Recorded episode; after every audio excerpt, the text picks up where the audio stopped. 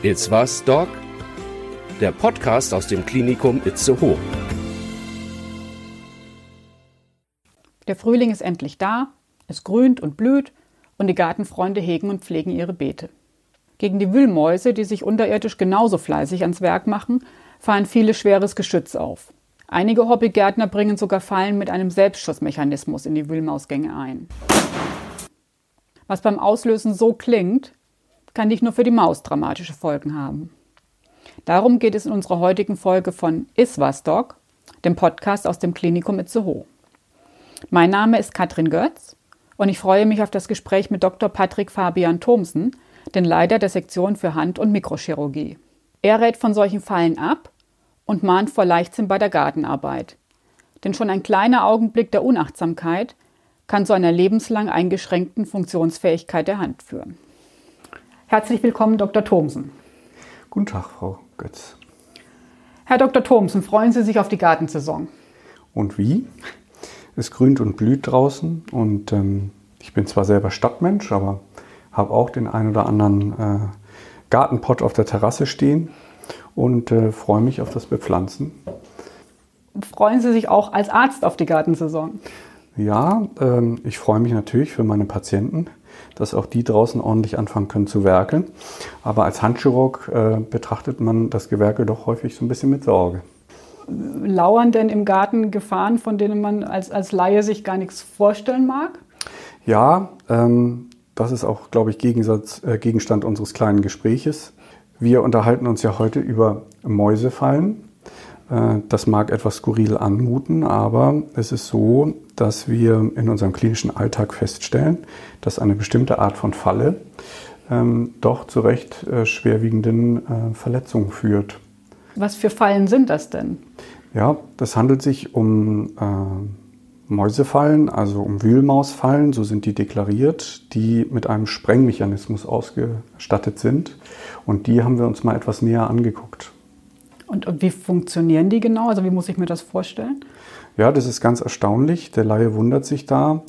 Ähm, diese Fallen sind ähm, ausgestattet mit einem richtigen Schussmechanismus. Das heißt, da wird eine äh, Patrone, die wir eigentlich aus dem Schlachtbetrieb von, von Großvieh zum Teil kennen, die wird in diese Fallen eingefügt und ähm, über einen Auslösungsmechanismus der so funktioniert, dass die Maus oder das Nagetier ähm, sozusagen durch Platzmangel in, äh, im Gang die, äh, diesen Schussmechanismus auslöst, äh, löst sich dann ein, äh, diese Patrone.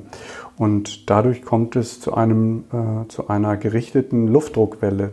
Also es ist nicht eine Verletzung durch ein Projektil, aber es ist eine Verletzung durch einen Hochdruckstoß sozusagen, der ausgeübt wird. Das klingt für die Maus jetzt schon nicht besonders angenehm, aber wo kommen jetzt dann die, die menschlichen Finger ins Spiel? Wir haben mh, hm, erstens die Falle in ihrem Mechanismus hier in Itzehoe etwas untersucht unter Laborbedingungen und wir haben unsere Patienten einmal mh, hm, befragt, die wir so haben. Ähm, zur Häufigkeit ist es so, dass wir vier bis fünf Patienten im Jahr damit sehen, so im, im Durchschnitt. Da muss man nun beachten, da denkt man erstmal, das ist nicht so besonders viel, aber und deswegen auch der Zeitpunkt unseres Gesprächs. Die Verletzungen treten schwerpunktmäßig in der Frühlingssaison auf, also zur Gartenzeit, wenn die Menschen anfangen, in ihren Gärten zu arbeiten. Und ähm, es ist so, dass diese Patienten von uns befragt wurden und äh, die häufigsten Probleme treten auf, wenn äh, kontrolliert werden soll, ob die Falle ausgelöst hat. Das heißt, der Gärtner scheint dann offensichtlich vor dieser Falle zu hantieren und zu scharren und dabei kommt es dann regelmäßig oder eben relativ häufig zu diesen Verletzungen. Und ähm, wir haben uns auch ähm, die Eindringtiefe eines, einer solchen äh, Schusswaffe, muss man sie ja eigentlich nennen, angesehen. Wir haben ähm, eine sogenannte Ballistikseife, also ein Kunstprodukt, was ähm, die Qualität der Haut oder das Gewe des Gewebes nachahmt, ähm, vor eine solche Falle gespannt und dann die Falle ausgelöst und haben da durchaus recht erschreckende Ergebnisse bekommen, dass nämlich so, ein, so eine Druckwelle sehr weit in das Gewebe eindringt, also zwischen vier und fünf Zentimeter, was für eine Hand einen klaren Durchschuss bedeutet. Wie muss ich mir das denn vorstellen? Wie sieht die Hand aus, wenn ich in so eine Falle geraten bin? Ja, das ist relativ grausam. Also wir haben gesehen, dass der, also im Versuch haben wir gesehen, dass der Schusstrichter ähm, breit anfängt und in der Tiefe spitz ausläuft. Ähm, und äh, in der Praxis sehen wir, dass alle Gewebeformen der Hand betroffen sein können. Also die Haut, die oberflächliche Haut, das darunterliegende Weichteilgewebe mit Nerven und Gefäßen und sogar Knochenbrüche können durch ähm, diese Explosion verursacht werden. Das heißt, diese Fallen sind ja dann doch äh, hochgefährlich, aber die kann ich ganz normal kaufen und, und zu Hause verbuddeln. Ja, das ist so ein bisschen das, äh, was uns auch Sorgen macht. Also es ist tatsächlich so, dass diese Fallen frei erhältlich sind. Äh, Im Internet können Sie die bestellen. Und ähm, letztendlich ist es auch so, dass wir uns natürlich insbesondere auch Sorgen um Kinder machen. Ähm, häufig ist es ja so, dass diese Fallen von den jeweiligen Fallenstellen auch markiert werden, dass da bunte Stäbchen stehen oder sowas, die dann auch für ein Kind attraktiv sein können, nachzuschauen, was da passiert. Und eine Kinderhand übersteht so eine Explosion noch schlechter als die Erwachsenenhand sicherlich. Und äh, was man eben noch dazu sagen muss, ähm, die Qualität der Verletzung ist für uns Chirurgen insofern recht komplex, weil zusätzlich zu der reinen Explosion die also eine Pulvereinsprengung mit sich bringt, sind diese Fallen ja im Erdreich untergebracht und dann wird eben zusätzlich auch Erdreich in die Wunde eingesprengt. Und das ist ein erhöhtes Infektionsrisiko. Also das heißt, ich habe die Hand jetzt nicht nur kaputt, sondern sie ist auch noch dreckig dazu und das kompliziert die ganze Sache in der Behandlung dann. Wo Sie das ansprechen, normalerweise ist es dann so, wir raten eben bei einer Verletzung ähm, dazu, wirklich zeitnah einen Arzt aufzusuchen, beziehungsweise sich auch in die Notaufnahme zu begeben. Das sind in der Regel keine Verletzungen, die einfach mit einem Pflaster behandelt sind.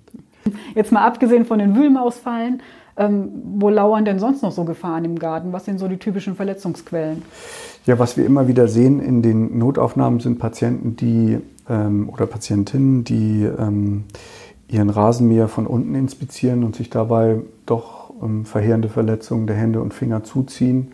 Das heißt, ähm, sollte Ihr Rotorblatt oder Ihr Schnittblatt ähm, blockiert sein oder sich irgendwie Rasen unter dem Rasenmäher ange, äh, angesammelt haben, sollte man vermeiden, den Rasenmäher äh, umzudrehen. Der Rasenmäher gehört auf seine vier Räder, wenn er läuft, und da sollte er auch stehen bleiben.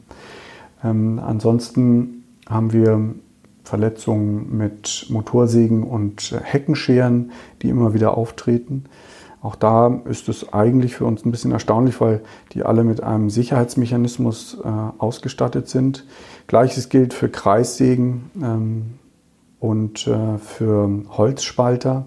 Wovor ich äh, oder wofür wir äh, warnen, ist, diese Sicherheitsmechanismen außer Kraft zu setzen. Wir sehen das ähm, immer mal wieder oder jemand erzählt es, dass er ähm, diese Sicherheitsmechanismen irgendwie neutralisiert. Davor ähm, würden wir auch nochmal ähm, warnen wollen, weil die nicht umsonst da sind.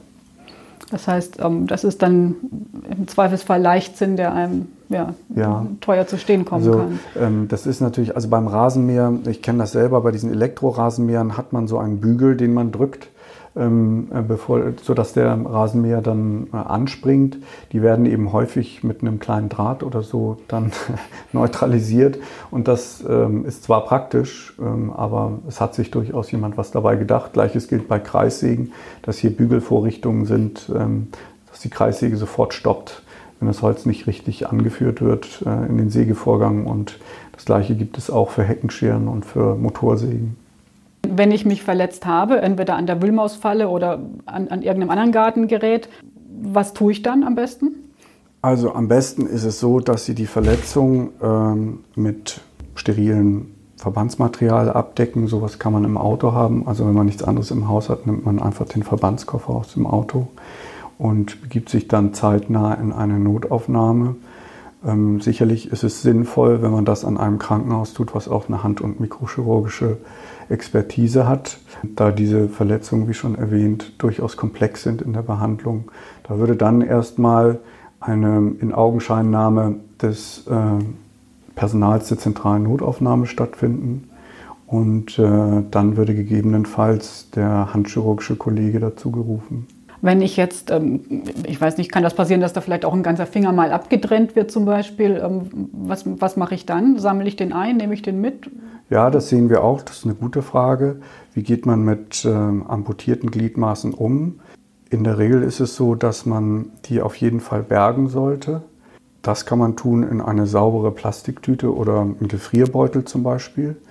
Äh, den macht man dann oben zu und dann nimmt man einen zweiten Gefrierbeutel und steckt den ersten Gefrierbeutel in den zweiten Gefrierbeutel. Und dort kann man etwas ähm, kaltes Wasser reinfüllen und vielleicht einen Eiswürfel, allerdings nicht mehr, weil man sonst ähm, das, ähm, die abgetrennte Gliedmaße unterkühlen kann. Und dann kann man sie eben nicht weiterverwerten. Und wenn ich jetzt mit solchen Verletzungen dann bei Ihnen lande als Handchirurg, ähm, was ist dann möglich? Was können Sie äh, wiederherstellen und wie lange dauert sowas dann, bis ich meine Hand wieder im besten Fall voll funktionsfähig habe? Also wir hatten ja vorhin schon darüber gesprochen, was kann alles verletzt sein. Das bringt mit sich die Verletzung von Knochen, Gefäßen und Nerven. Das kann mit oder ohne Amputation, also mit oder ohne Verlust einer Gliedmaße vorliegen. Letztendlich, wenn Sie sich mit einem Amputat in der Notaufnahme vorstellen, wird erstmal geschaut, wie sieht dieses Amputat noch aus. Dadurch, dass das eben Explosionsverletzungen sind, ist, wir sprechen da sogar von Qualität eines Amputats, ist die Qualität häufig eben doch recht schlecht. Aber man würde sich das gemeinsam ansehen und dann mit dem Patienten zusammen und dem Handchirurgen in Ruhe besprechen, macht es Sinn, dieses abgetrennte Körperteil wieder anzufügen oder nicht. Und wir gehen so davon aus, dass die Überlebenschance einer, ich sage jetzt mal in Anführungsstrichen, wieder angenähten, eines wieder angenähten Fingers so bei 50-50 besteht. Okay, aber das klingt jetzt auch nicht so, als ob das in äh, einer Woche dann alles wieder gut wird, sondern da habe ich wahrscheinlich länger was von. Das ist völlig richtig. Wir sind da mm, dem Patienten gegenüber auch immer sehr offen. Eigentlich ist immer der erste Satz bei solchen schweren Verletzungen ähm, von unserer Seite, dass es sehr wahrscheinlich ist, dass ähm, ihre Hand nicht mehr so wird, wie sie mal war, aber ähm, dass sie trotzdem ein gutes Leben führen können. Man muss sich dann als Patient eben auch an diese neue Hand gewöhnen und ein bisschen Sportsgeist entwickeln, wissen, wo man hin will. Das heißt, also man muss wahrscheinlich dann auch, wenn, wenn die Wunden erstmal verheilt sind, das wird ja schon eine Weile dauern, dann muss man auch irgendwie Physiotherapie, sowas, also Handgymnastik genau. oder sowas machen. Ganz genau, also man kann den, den Behandlungsablauf ein bisschen so äh, grob umschreiben. Also das Erste, was dann passieren würde, ist, dass eine Operation anberaumt wird, wenn es notwendig ist. Und eine erste Operation möchte erst einmal die Wunde reinigen, also einen sauberen Zustand herstellen.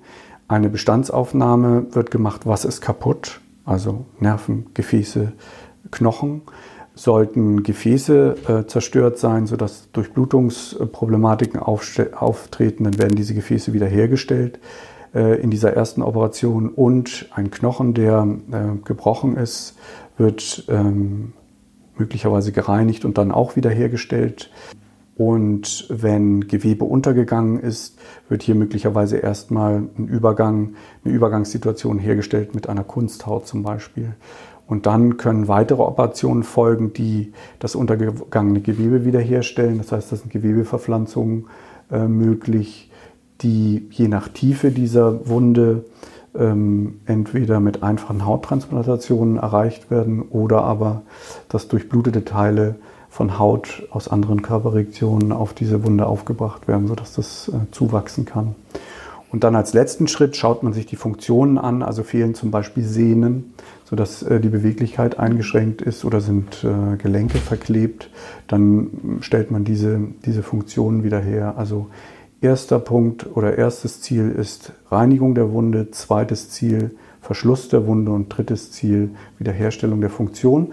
Und nachdem das operativ abgeschlossen ist, um zurückzukommen auf Ihre Frage, würde dann anschließen äh, die wichtige Arbeit der Krankengymnasten bzw. der Handtherapeuten, die sich dann dieser Hand annehmen und sie zurück ins Leben bringen sozusagen. Und über welche Zeiträume sprechen wir dann? Also wenn, wenn ich jetzt so eine, nehmen wir mal so eine ganz klassische Wühlmausfallenverletzung, mhm. Monate, Wochen? Also Jahre. es kommt so ein bisschen drauf an, wenn nur ein Finger betroffen ist, dann hat man sicherlich mit so einer Verletzung vier, fünf Monate bis zum halben Jahr zu tun. Wenn die ganze Handfläche oder eine ganze Hand äh, sozusagen betroffen ist, dann hat man durchaus ein Jahr mit so einer Verletzung zu tun, bis man in einer Situation angekommen ist, wo man sagen kann, man hat ein Endergebnis. Jetzt, wir wollen sie ja natürlich nicht arbeitslos machen, aber eigentlich wünscht man sich das ja nicht und dann wäre der, der, der beste Rat eigentlich Finger weg von solchen Wühlmausfallen. Ja, das ist richtig. Also um Arbeitslosigkeit mache ich mir jetzt nicht so große Sorgen, aber ähm, es ist natürlich die Aufgabe eines jeden Chirurgen, nicht nur die bestehende Problematik einer Wunde gut zu behandeln, sondern wir sollen natürlich auch, oder wir Chirurgen sollen auch unsere Patienten darüber aufklären, wie man Verletzungen vermeidet. Das ist ein ganz wichtiger Teil unseres Berufes auch. Und ähm, da ist es eben wichtig, finden wir nochmal deutlich zu machen, ähm, dass ähm, diese Fallen eigentlich nicht mehr in den Hausgebrauch gehören. Jetzt mal unabhängig von der ähm, medizinischen Seite daran, muss man ja auch sagen, tierschutzmäßig ist das auch nicht gerade die beste Wahl.